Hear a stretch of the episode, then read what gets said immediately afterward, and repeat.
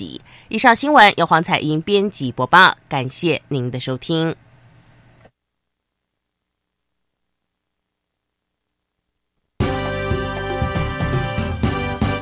教育广播电台全国调频网收听频率：台北、桃园及高屏地区一零一点七，基隆一零零点一，宜兰、彰化、台中、云林一零三点五，新竹、苗栗一零三点九，南投九八点一，嘉义、台南一零七点七，恒春九九点三，花莲一零三点七，玉里一零零点三，台东一零二点九，澎湖九九点一，金门八八点九，马祖九一点五。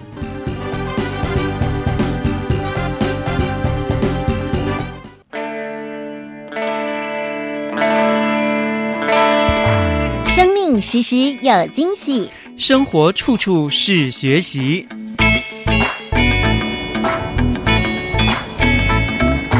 无论是教育动态、环保新知，或是社会政策、艺术文化和休闲旅游，所有你想知道的，都在教育全方位。每周日上午十点零五分到十一点，邀请您与我们一同打开学习新视野。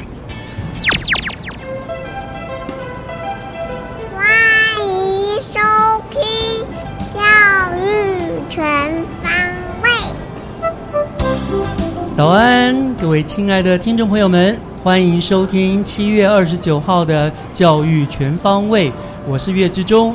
今天呢，我们节目配合教育广播电台第五十八届全国中小学科展与科学教育博览会 Open Studio 广播现场的直播活动呢，所以我们也跟着电台来到了科展的会场，我们国立中心大学的体育馆呢来做现场的直播。我们不但呢要和听众朋友们。透过声音来做交流，也要和现场的朋友们面对面的近距离的接触。那非常欢迎呢。平常如果你很好奇藏在麦克风后面的广播主持人到底长得什么样，或者是你对广播节目到底是怎么样录制有兴趣的朋友呢，都能够利用这个机会来到中兴大学的体育馆一睹我们主持人的庐山真面目哈。那而且呢，等一下我们还会开放我们的录音室呢，让各位进录音室来体验一下这个录音的感觉。那当然更重要的是，呃，在这里呢，我们可以看到呢，呃，今年度呢来自各中小学最优秀的科展的作品，呃，同时我们科学博览会呢还设置了五大科学的主题馆哦，有超过了一百个摊位，非常非常的热闹，非常的精彩，都欢迎大家能够踊跃的参加，一起来共襄盛举，一起欣赏同学们无限的科学创意发想。另外一方面呢，也可以领会我们当前台湾科学呃科学教育发展的一个动向跟成果。那今天我们教育全方位的节目，为了配合这个整个的活动，所以在内容上面也稍微做了一个小小的调整。我们将原本的三个单元呢，简化成为了一个大的、一个小的两个单元而已了。那在节目的一开始呢，首先邀请大家来听一听由单元主持人季杰所带来的教师小偏方。讲台下的教学经验良方。请听教师小偏方。欢迎所有听众朋友收听今天的教师小偏方，我是季吉。今天呢，要带大家到长隆国小啊，来认识也了解他们怎么经营学校一个小小农场。很开心邀请到的就是昌隆国小的林小玲老师，老师好，你好，大家好，好，老师想问一下哦，为什么昌隆国小会有小小农场这样的课程？这是安排在什么样的时候，或是给几年级的同学来上啊？其实。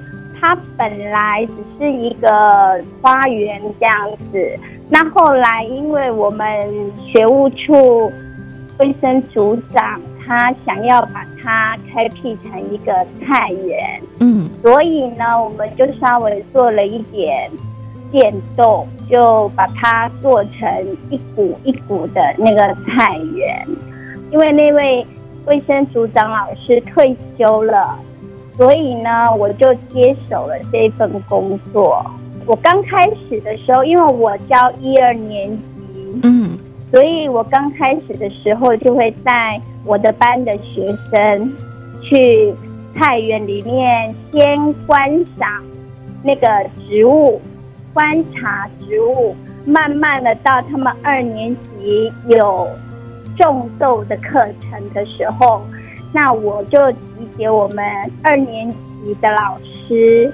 然后每一班都分了一小块菜园，让孩子亲自去种豆子，然后看他的成长记录，甚至到最后就采收。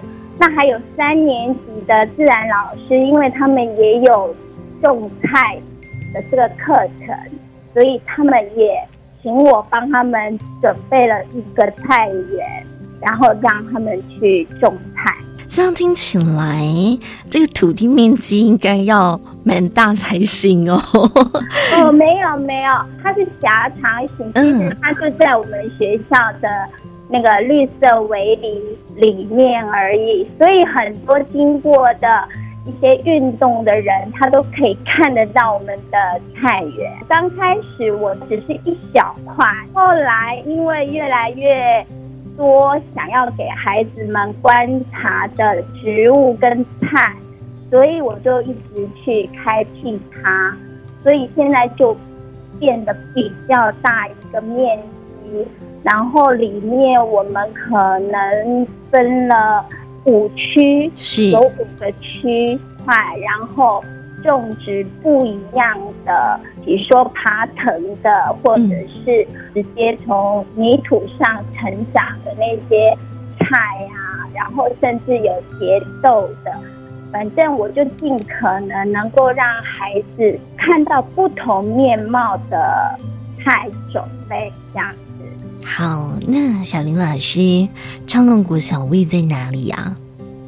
哦，在新庄市。康龙街六十三号，就是靠近复都新这边。OK，好，所以学校当中呢就有这样的小小的农场哦。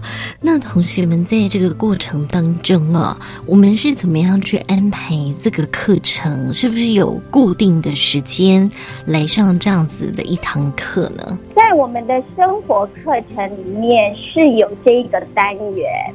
那我们就会在这个单元一开始，我们其实六个老师去先做那个整理那个菜园的工作。我们先翻土过了，然后再等到这个单元的时候，我们就分配好各班的位置，然后带着孩子拿着小铲子去自己那一块菜园，然后。小孩子们自己去翻土，那其实因为各班老师的生活课程时间是我们自己安排的结束，那他们就会利用这个时间去菜园去做种豆啊、整理的工作。之后呢，种完豆之后，大部分的时间就是浇水跟拔草，比较需要孩子们去动手。那老师有时候会利用早自习的那个十分钟、二十分钟，带孩子们去绕一圈，然后呢就做好了这一件工作。那么这个农作物啊，在收成的时候啊，比如说他们是种豆子的话，这些豆子可以采收带回家吗？大部分的老师。都会把孩子们采收的豆子集结起来，然后我们直接在学校用个小瓦斯炉，然后穿烫。老师呢再加一点调味料，很单纯的就让孩子这样子去尝试他们自己所种的豆子。那如果这一班的小朋友他们的收成实在太丰收了，嗯，那老师呢就会让每一个孩子可能带个，因为我们种的是四季豆嘛，对，那他就会让小朋友带个五六根的四季豆回家，跟家长们分享这样子。哦，好有趣哦。对，真的很有趣。那我想问一下小林老师啊，除了四季豆这样的农作物，学校还出现过什么农作物也可以现场煮来给孩子们吃的？哇，这个事情我常做太多了。我 现在呃，像我们有番茄，嗯，小番茄，是的。那我们就是每一班的小朋友都可以自己去采收。那采收了之后，孩子们稍微擦一下，不用洗也没有关系，因为完全没有农药。然后我也没有用除虫剂、除草剂，都没有。所以孩子们就可以摘了，马上就可以吃。然后我们还有种青椒，那青椒因为比较不容易，不容易去做分享。那通常我们老师就会很勤劳的带回家切一切啦，加点香菇，加点杏鲍菇啦，然后炒好了之后。第二天早上拿来给学生吃，哇，真的是太有趣了。那我也想问问小林老师，透过这样小小农场啊，对于昌隆国小的孩子，您看到他们从这样的过程当中有什么样的学习或是成长呢？我觉得小朋友们很喜欢太原的氛围，那他们去了之后啊。那个地方可以让他们不停的去观察各式各样的菜的种类以及植物，那他们学到了种的菜自己必须要去维护的那一种，可以体会到农夫的或者是种菜的人他们的辛苦。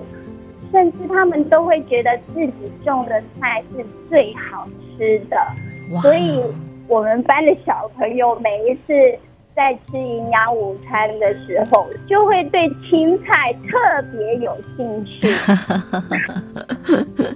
甚至他们会看到很多蚯蚓、花牛，甚至菜虫，嗯，他们也不会害怕。哇，那好棒！对。那我就会告诉他们说，其实他们也是要找食物吃。那我们不希望它吃我们的菜，我们只要把它抓到旁边一点，然后让它再去吃别的草啦，还可以继续活下去就好。所以我也觉得我们的小朋友就是更懂得爱护那种小小的动物这样。是的，今天也非常谢谢昌隆国小的林小玲老师的分享哦！大家有机会也可以去新庄昌隆国小看看这个小小农场。今天就这次谢谢小林老师了，谢谢你。以上就是今天的教师小偏方，等一下回来请锁定由岳志忠老师主持更精彩的教育全方位。好，非常谢谢季杰，还有林小林老师为我们带来精彩的教师小偏方。那么接下来呢，我们立刻就进入今天的学习城市万花筒单元。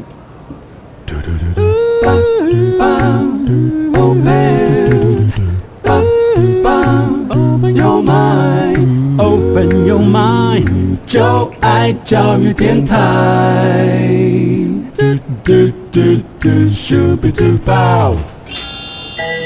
开您的幸福生活新视野，请听学习城市万花筒。是的，打开您的幸福生活新视野，我是岳志忠。今天呢，我们学习城市万花筒的单元，特别呢将这个节目拉到了中心大学的现场，同时配合第五十八届全国中小学科展与科学教育博览会的活动呢，我们这个单元也特别以科学作为主题，我为大家邀请到了中部科学园区管理局的施文芳副局长，我们要请副局长和大家来聊一聊中部科学园区对于人。人才培育的计划啊，那我们非常欢迎副局长。副局长好，岳老师，各位听众大家好。是非常感谢副局长亲自来我们的节目现场哈。部长看到我们现场非常热闹，然后有很多很多的那个科展的摊位，有没有觉得我们台湾未来的科技其实还是希望无穷的？是充满希望。是。好，那我想我们就进入今天的主题哈。我们知道台湾其实在北中南各区都有设置所谓的科学园区，那大家一起来肩负起推动台湾科技持续往前迈进的这样子一个重责大任。那么中部地区可以说是精密机械产产业还有光电产业的一个聚集地。那中部科学园区里面的主要的任务之一就是配合国家的产业发展，来协助厂商发展。所以我想，在我们讲人才培育之前，是不是先请呃副局长为大家来介绍一下好不好？整个这个中部科学园区，你们自己本身的特色、主要的发展是什么？好，谢谢。啊。非常高兴有这个机会。那中科是继竹科、南科之后第三个科学园区。那今年已经迈入第十五年。嗯。那中科的特色过去也被称作大肚山传奇。大肚山在山上。是。那第一个特色其实是快和新。嗯。啊，二零零二年九月的时候，行政院核定要开发中科。那经过了十个月又五天之后，啊，就完成了所有环评。开发计划的审查程序开始动工，果然非常快啊！是，那当时有采取同步开发的方式，哦，也就是把公共工程跟投资厂商的建厂同时来施工，来争取时效。嗯，那因为高科技它是要进足全球市场的，分秒必争，哦，所以中科它也维持高效率的这个方式来持续服务厂商。那所以我们在第十年营业额就已经突破五千亿，那今年是要挑战七千亿。哇！很大的产值啊！是，那这个产值大，主要是我们另外一个特色新，因为新的制成，所以我们四点五万位的从业员工，那我们创造的产值平均哦年产值一位是一千两百五十万元，那这是所有产业园区当中最高的。哇，好厉害，好厉害！那第二个特色是地理条件比较优越的，我们在台中，那中科到竹科开车一个小时可以到，那如果坐高铁往北往南到。台北、高雄其实五十分钟就可以到了，所以厂商他们跨区的这个调度资源哦非常有机动性，嗯，那所以说可以充分发挥科学园区的这个群聚效应的这个特色，这也是科学园区成功的这个最重要的要素。地利之便，是是是，那这是过去台湾呃竞争力哦被评选当中哦表现最好的一个项目之一啊。是是是是。那当然中科的产业面也展现了刚才的快新跟哦地理条件的部分。啊，科学园区其实两大产业是半导体跟光电。在半导体方面，台积电它非常成功，那也是最长青的一个二八纳米的制程，是七年前在中科非常快速建厂，抢得当时的这个全球的市场先机的。是。那一直到现在，哦，已经第七年了，它还是哦占市占率七成以上。哇。那同时最新的十纳米跟七纳米制程的量产基地也都在中科。那其他像华邦、细品。还有投资额最大的这个外商台湾美光哦，都在中科。嗯，是。那光电产业的部分，现在有三十六家进驻了。啊，其中面板大厂友达光电公司，它是第一家进驻中科的厂商，当时建厂也是非常快速。那它的旗舰厂也带动了上下游厂商的进驻了，包含哦面板玻璃的台湾康宁，呃偏光板的台湾日东公司，哦以及彩色光阻剂的台湾杰斯亚麦科等等。哇，科长随便讲讲，呃，副局长随便讲讲，都是这个世界有名的大厂。是，那最后一个其实也是台中在世界有名的，就是我们有大肚山黄金六十公里的这个产业链。那中科位在台中，所以我们紧密的跟中部根基稳固的这个精密机械产业去做链接。那我们要发展智慧机械的产业聚落，特别是呃现在全球的这个工业四点零智慧制造。还有 AI 技术应用的这一波的大商机哦，我们正跟厂商在全力的冲刺。嗯，那总共有七十家精密机械业已经进驻中科了。那我举几个例子，像和大公司，它是欧美汽车大厂，以及现在特斯拉电动车的供应链；像捷安特巨大公司，还有智慧自动化设备大厂，像台达电、啊君豪精密、蒙力自动化等等。那工具机大厂有成泰亚威、威力机电。那外商的部分更是哦，全球技术领先的这个四大工业机器人家族，哦，安川电机它也在中科社长。嗯，那其他的设备的大厂、高科技的大厂有台湾大福、台湾仓库机械、台湾三木普利等等，所以我们中科也会形成另外一个特色是智慧机械的产业聚落。哇，这样听起来真的不简单。所以中科虽然比起竹科、南科是比较晚开发出来的一个园区。可是，在你们的努力之下，听起来相对你们有了更大、更好的发展的空间条件，以及你们有了更傲人的成绩哈。呃，是，其实三个科学园区是既竞争又合作了，各有各的特色。是是是哈。好，那我们当然也知道了。那科技部现在也在推动一个所谓的创新创业的激励计划嘛，对不对？那中部科学园区配合这样的计划，也希望打造中部科学园区成为中部地区的一个产业的创新走廊。刚刚您说什么大肚山六十里的这个这样的一个计划，一个大的走廊的廊带嘛，哈。可是我们也知道，就是呃，产业创新的关键就是一个所谓的人才的问题了。我想这个。关于人才培育也是我们今天这样一个主题，所以我想就这个部分要请教这个副局长来为我们做说明。可是我想这是一个很大的问题，我想我们先这样子好了，先进一段音乐休息一下，等一下回来呢，我们就请呃副局长就这个人才培育的这个主题来跟我们听众朋友们好好的做一个分享，好不好？好，我们就听一段音乐，稍后回来。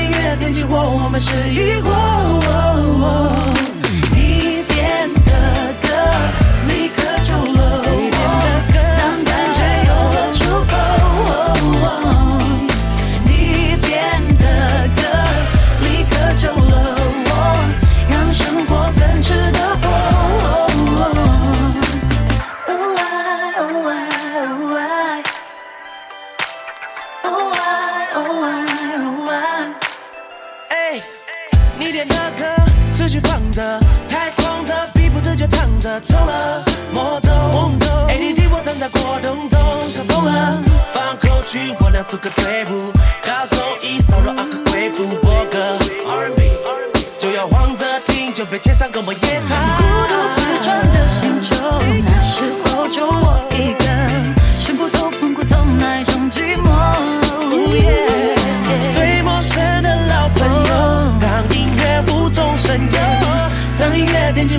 是疑惑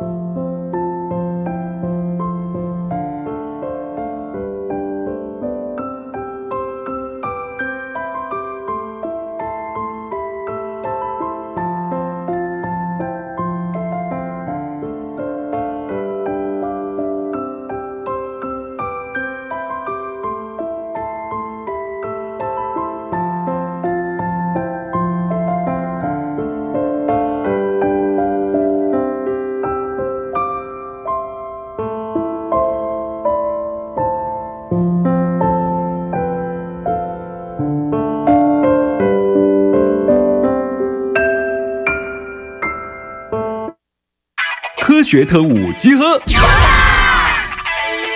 科学、爱冒险、爱挑战的你，跟着我们进入库克科学道馆，一起收集徽章，提升等级，成为 super cool 的库克科学大师。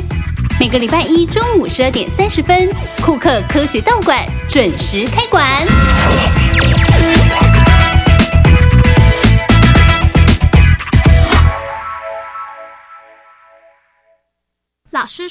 现在毒品包装越来越多样化，不小心就有可能染毒上瘾。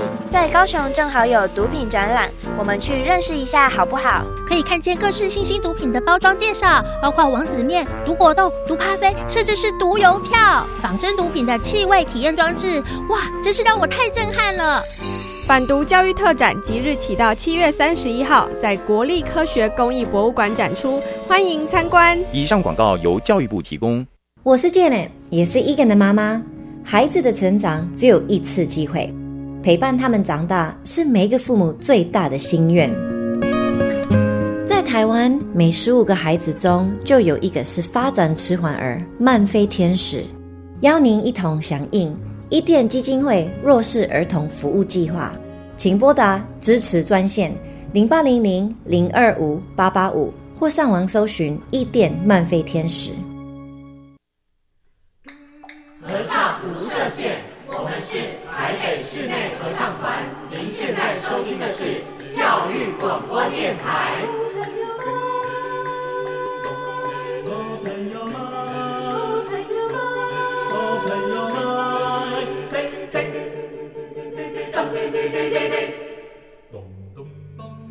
就爱教育电台。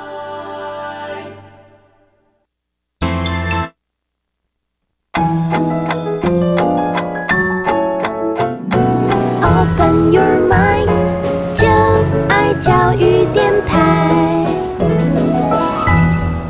Open Your Mind，就爱教育电台，欢迎继续收听教育全方位，我是岳志忠。我们现在进行的单元是学习城市万花筒。那今天我们很高兴呢，请到的是呃我们中部科学工业园区管理局的副局长施文芳施副局长，他来为我们介绍呢整个呃中部科学园区对于人才培育的计划。那刚才呢呃副局长为我们详细的介绍了这个呃整个中部科学园区它的一个一个背景啊，包括它成立虽晚，但是有很好的绩效、很好的发展。那我想接下来要请教副局长，就是我们今天的主题有关于人才的部分了哈。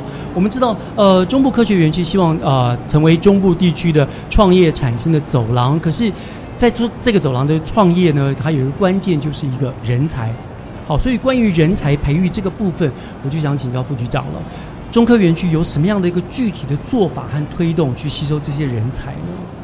是，那人才的这个课题，我们在政府部门其实是有呃完整的这个配套的措施在推动的。嗯、那我就针对科技部啊，特别是我们呃中科园区这一边哦、在执行的具体的计划。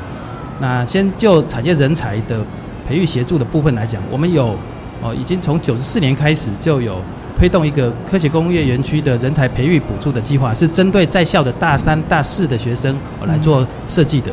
那我们鼓励哦大专院校它开办可以跟高科技产业接轨的专业的这种配套的课程，这种模组的课程，那可以让毕业生他加强哦跟企业这边的链连接。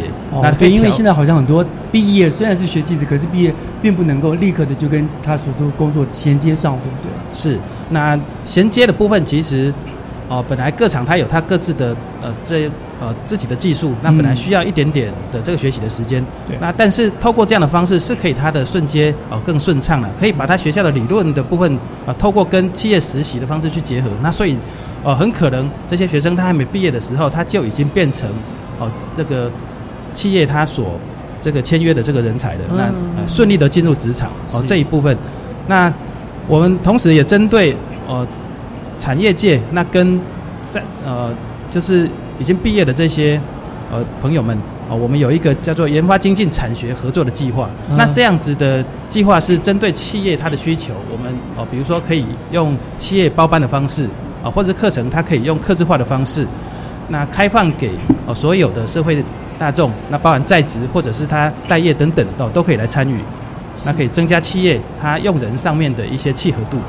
哦，所以这样子的做法让学生在校在学校所学和业界就有实际的接轨，人才在需求上能够做最快的满足了，是对不对？所以啊，是。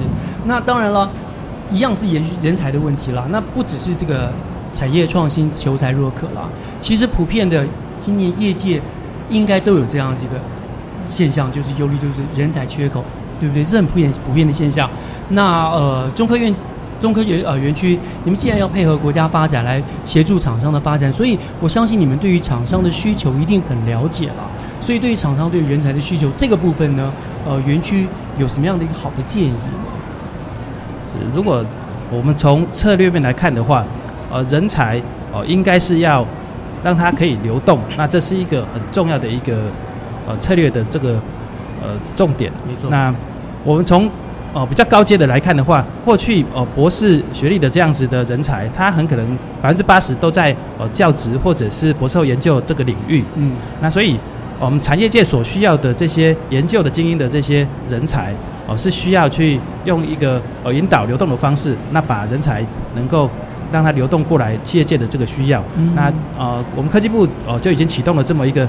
重点产业高阶人才的培训的计划，那用为期一年的时间，希望让一千名的这个博士的人才，他能够哦到企业这边去做一些实务的训练的衔接，那有一些呃补助的措施进去，让人才投入哦这些企业呃研发的这些能量，就不要只有停留在学术界里面、学术圈里面，是实际到业界来这样子。是啊，那当然我们另外在资源的投入的部分，我们台湾啊在全球竞争，那我们还要用一个小国大战略的这样一个思维，也就是说。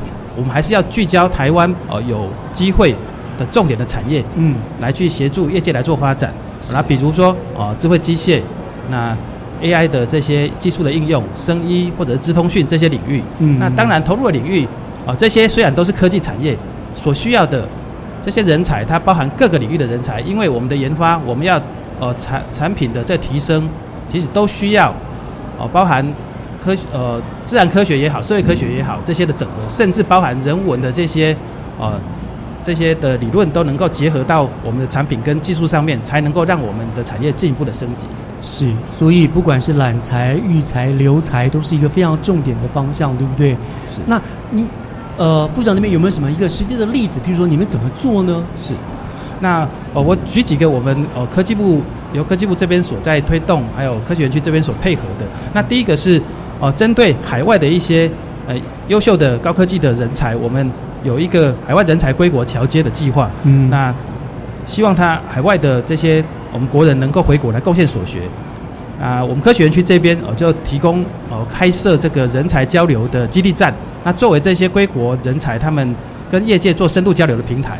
那同时我们哦科学园区有一个实验中学，里面也有双语部的这个设置，可以让归国的人才他子女就业的问题能够放心。哦，这个很重要哈。是。嗯然后再举一个具体的例子哈，那上个礼拜我们科学园区呃中科这边的君豪精密，他办了一个第四届的全国大专院校智慧自动化设备创作奖。的这个比赛，嗯，那非常踊跃，呃，全国的这个各各大专院校都来呃参与。那这个计划它会鼓励大专生哦，或者是研究生，他能够投入自动化跨领域的设计，那包含实作的部分以及系统设计的这些能力。那经有这个计划的开办之后，那带动这个风潮，那参与的这些老师跟学生他都表示，哦，他为了准备这个参赛的过程当中，他针对他的在学校的课程跟研究的主题，就哦有了一个明确的方向。那整个准备的过程，大家讨论合作解决问题，他们的功力大增了。那获奖的这些呃团队啊，其实他除了实质的奖金的奖励之外，那也会被赞助哦参与我们哦机器人自动化相关的这个展览，那甚至还可以出国去参访重大展览。那在参展期间的话，其实就让我们的学生。呃，即将就业的这些学生，他跟业界提早去做互动，那对业界来讲，刚好就找到他最希望的这些研发或者是实务，哦，有兴趣、有实力的这些人才。那这样子的一个活动，其实真的是为国家、为产业培养优秀的人才。那其实，在中科里面，像成泰、哦机械这些，他们也都呃持续性的办类似的这样子的竞赛活动。哦，这是这个最直接的方法，是对，就是你去找人，不，我办一个活动，那是优秀团队，真的就立刻就被人家看到了，对吧？他的创意啊，怎么的，这是一个很很棒、很优秀的一个方法啊，想法。对，好，那刚才呢，嗯，呃，副局长你也提到了一个 AI，我想这个 AI 呢，这个呃，的确是一个目前被最被重视到的一个科技发展的一个未来趋势嘛，哈。那目前行政院也在推动这个 AI 的行动计划。好，那是不是可以就这个部分呢？呃，中科园区可以，你们可以在这个部分发挥什么样的功能？是我们中科隶属于科技部，那所以我们在呃发展 AI 技术应用的这个领域当中，哦，我们是要针对人才培育的这一个角度，以及跟我们高科技业产业这一部分，能够去跟呃扩大它的产业影响合作的这个范围，这两个方向来去做着力的。嗯，那以中科来讲，我们呃跟南科哦在前这这一波的这个前瞻的预算当中哦有争取到哦分呃中科跟南科各有十亿元的这个经费，那我们设置了一个呃中科的 AI 智慧机器人啊制造基地的一个旗舰的计划。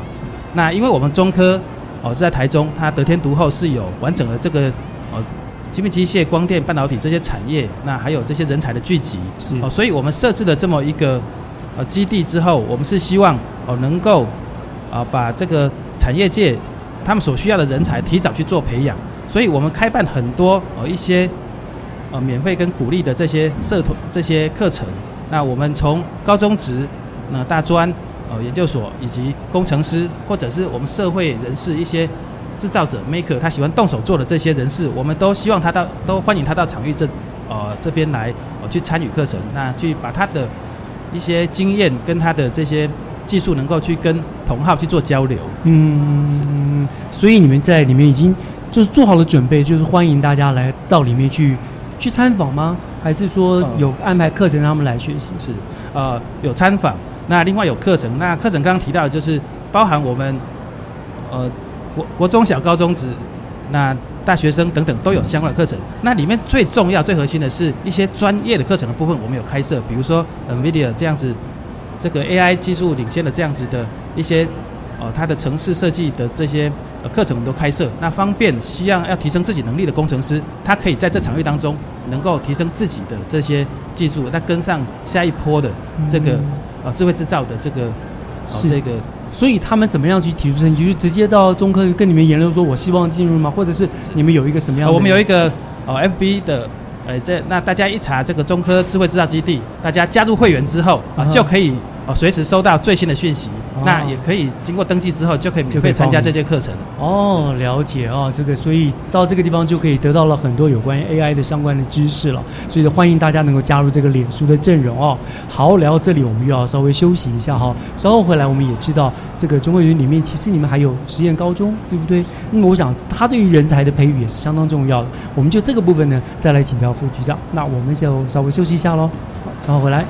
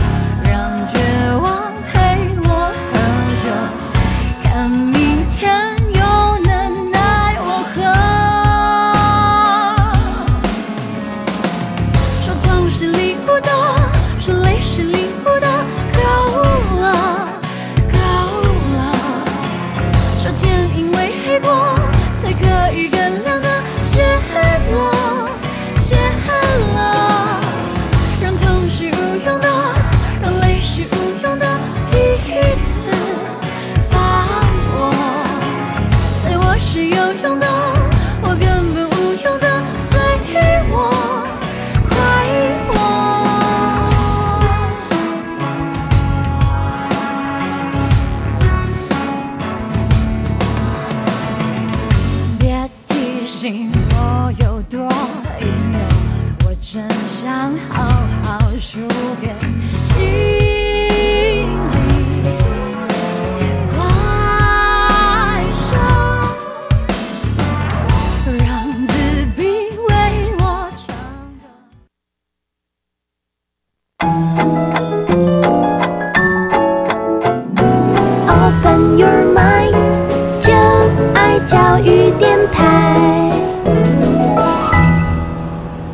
欢迎回到教育全方位，我是岳志忠。学习城市万花筒的单元，今天为大家请到的呢，是我们中部科学工业园区管理局的施文芳副局长哈，来为我们谈谈这个有关于科学人才的培育了。那刚才呢，呃，副局长也跟我们聊到了哈，有关于 AI 这个人工智慧这个部分哈。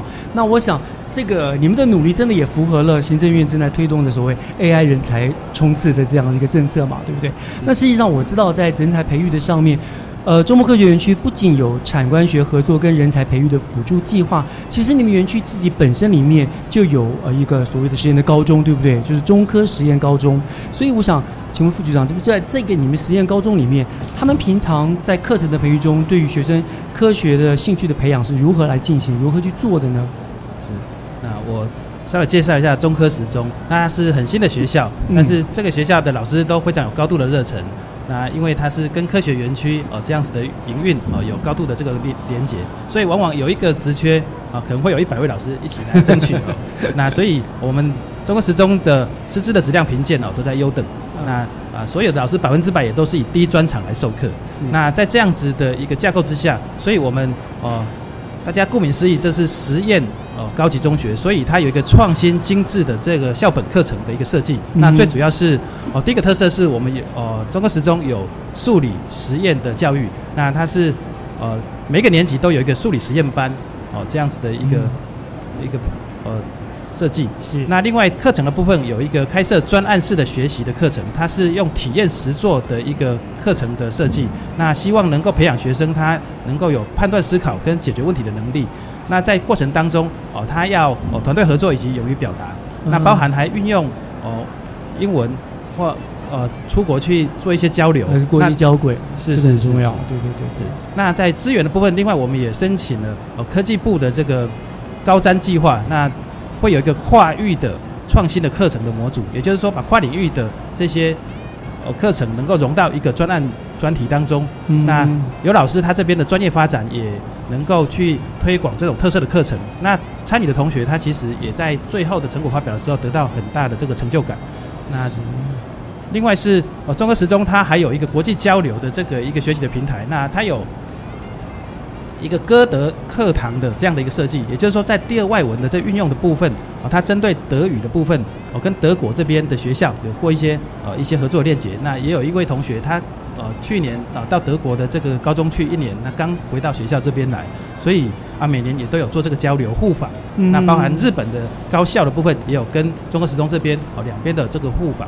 那最后就是刚才提到的中科智慧机器人制造基地的部分，那有一些策略联盟的这个计划。那在高中的部分，那它整合包含邻近的这一些呃国中他们的一些呃包含呃数理的呃。实验班或自优班等等啊，它都有一个策略联盟的计划，就是以中科十中作为中心的学校。那也希望在人才培育的部分，能够契合台湾啊未来发展的需要。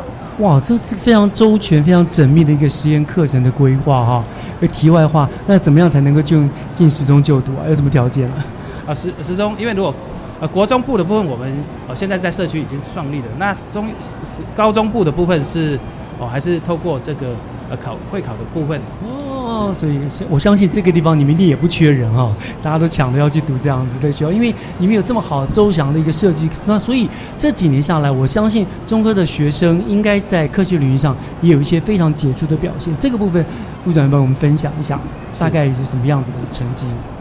是那十中的呃同学他们哦历年来参加这个科学领域上面的这些表现哦，那我们以最新的这一年来讲，那日本它的。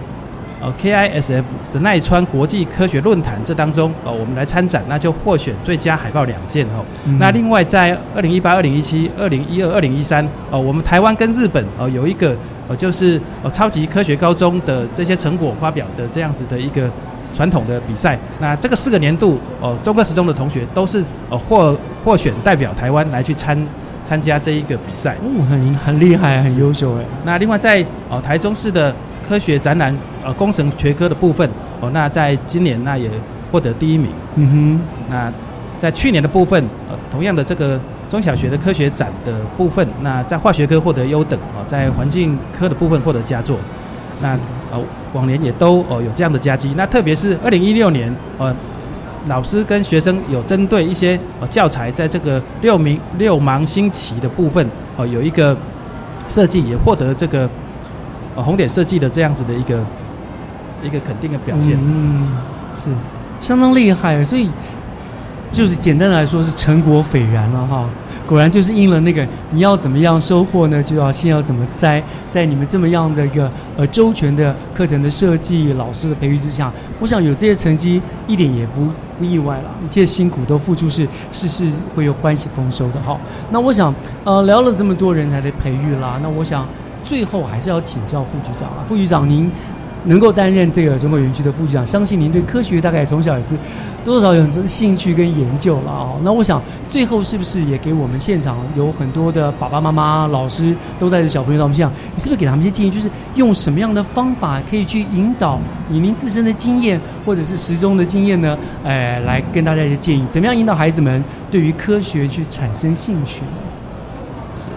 那刚才提到说，科学它在自然科学、社会科学等等的这些呃领域，其实都是值得我们鼓励我们的小朋友、我们的年轻学子去投入的。嗯，那我先举哦时钟这边的呃两个案例，就是在环境面的部分，其实如果能够让他呃置身在这个环境当中，其实他自然而然他就是哦会产生这个内化到他的自己的这个。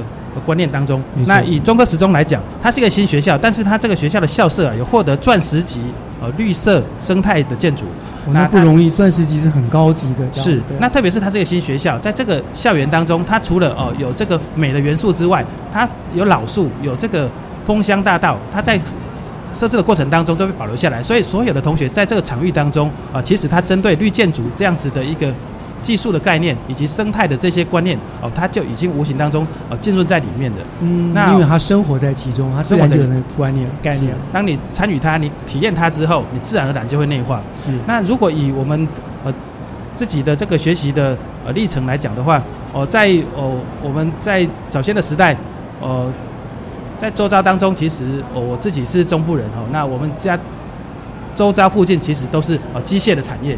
那所以其实你耳濡目染，你看到接接触得到的，其实就是跟机械从材料铸造开始啊，到这个零组件，到加工，到组装，哦，这样子一直一直。所以从小我们鼓励小孩子能够能够去用眼睛观察，能够用手动手去帮忙，然后去接触。我觉得这就是培养小孩子啊最重要能力。这也是呃过去大家一直以来觉得说我们哦东方哦有些小孩说不定在这个动手做，或者是去发问等等，或者说尝试。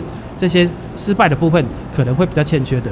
那我另外有一个小小的一个感受，就是我过去在研究所的时候，呃，这个我是化工，那研究的这个主题当中，我就做这触媒的研究。那当时的这个成果跟论文过去展现的不见得一样，但是我当时做了一些探讨。事后我发现啊，其实后来发展出来的这个纳米的这些理论啊，就是我当时研究成果的。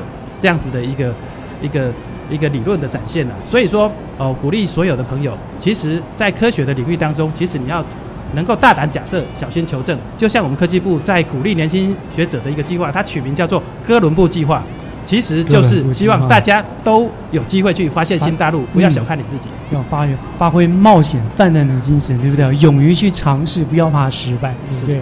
部长是叫那个副长，就是。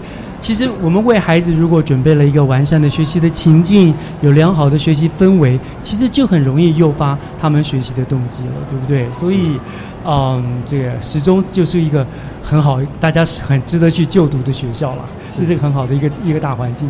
欢迎大家有机会能够抽空到哦，我们中科园区。中科时钟，还有我们中科的智慧人制造基地当当当中来呃参观体验，给我们一些呃宝贵的意见。是 现场这么多小朋友，这么多同学对科学也有兴趣，说不定他们未来也都是我们国家高科技人才，对不对？都要靠他们了哈！各位同学，各位现场的小朋友、同学们，大家一起加油哦！好，那我们今天就非常非常感谢中国科学园区管理局施文芳副局长呢，亲自来到我们节目的现场，跟我们分享了整个中国科学园区培育人才计划。那我。相信在整个园区的努力之下呢，一定也能够为台湾培育出更多优秀的这个高科技的人才。那副局长你也辛苦了，是谢谢谢谢，今天谢谢您的接受我们的访问，谢谢。好。最后呢，还是要谢谢听众朋友们呢，陪我们度过今天的教育全方位。我是岳志忠，我在中兴大学的现场为您做现场的播出。那么第五十八届全国中小学科展暨科学教育博览会呢，还剩下最后半天的活动的时间了。那么欢迎朋友们都能够把握这个难得的机会，亲自来到现场，欣赏学生们杰出的科展的作品，也体验他们嗯非常优秀的作品。当然，也欢迎你们来到我们录音室的现场来体验我们的录音哦。好，教育全方位，我们就下个礼拜天见喽！祝大家午安，拜拜。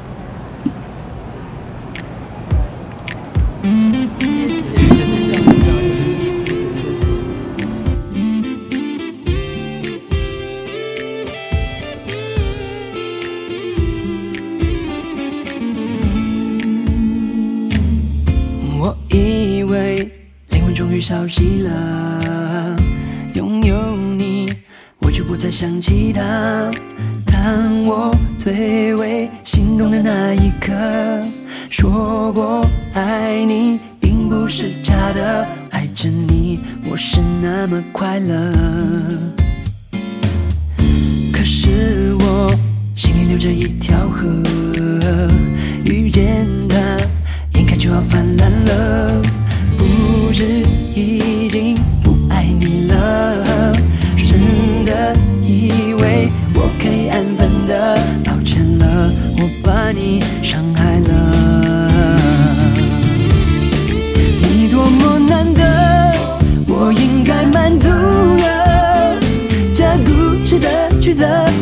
说明白了？现在才懂得，我是反派角色，一样会难过的。虽然我知道我没有资格。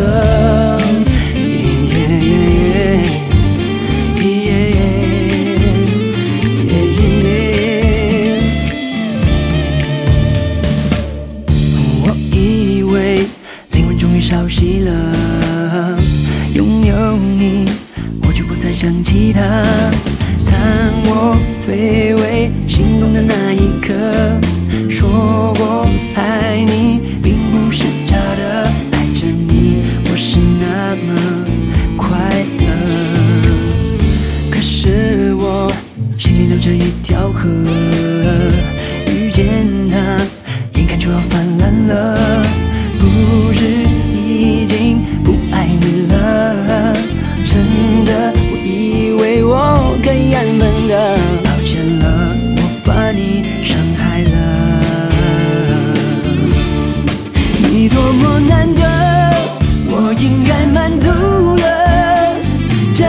故事的曲折怎么说明白呢？现在才懂得，我是反派角色，一样会难过的。虽然我知道我没有资格。